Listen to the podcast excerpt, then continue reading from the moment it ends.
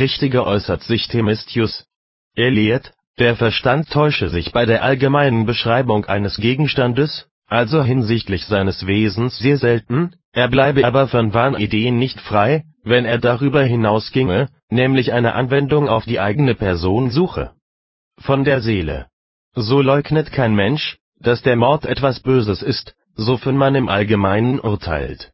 Und doch, wer eine Verschwörung anzettelt, um einen Feind umzubringen, der macht seine Pläne, als ob er etwas Gutes tun wollte.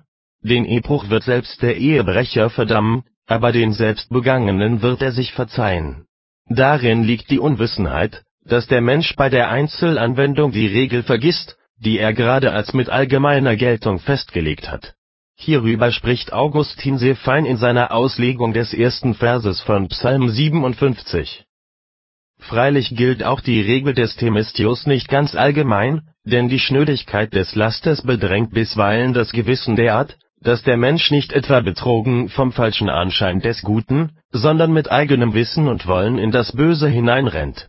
Aus solch einem bestürmten Gemüt kommen dann solche Sprüche wie Ich sehe das Bessere wohl und erkenne es an, doch folge ich dem Schlechteren. Medea, Bayer. Aus diesem Grunde scheint es mir sehr richtig, wenn Aristoteles zwischen Unenthaltsamkeit, Incontinentia, und bewusster Zügellosigkeit, Intemperantia, unterscheidet.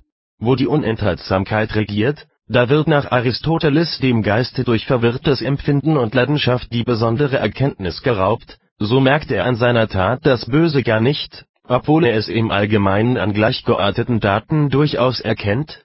Ist der Rausch zu Ende, so folgt sogleich die Reue.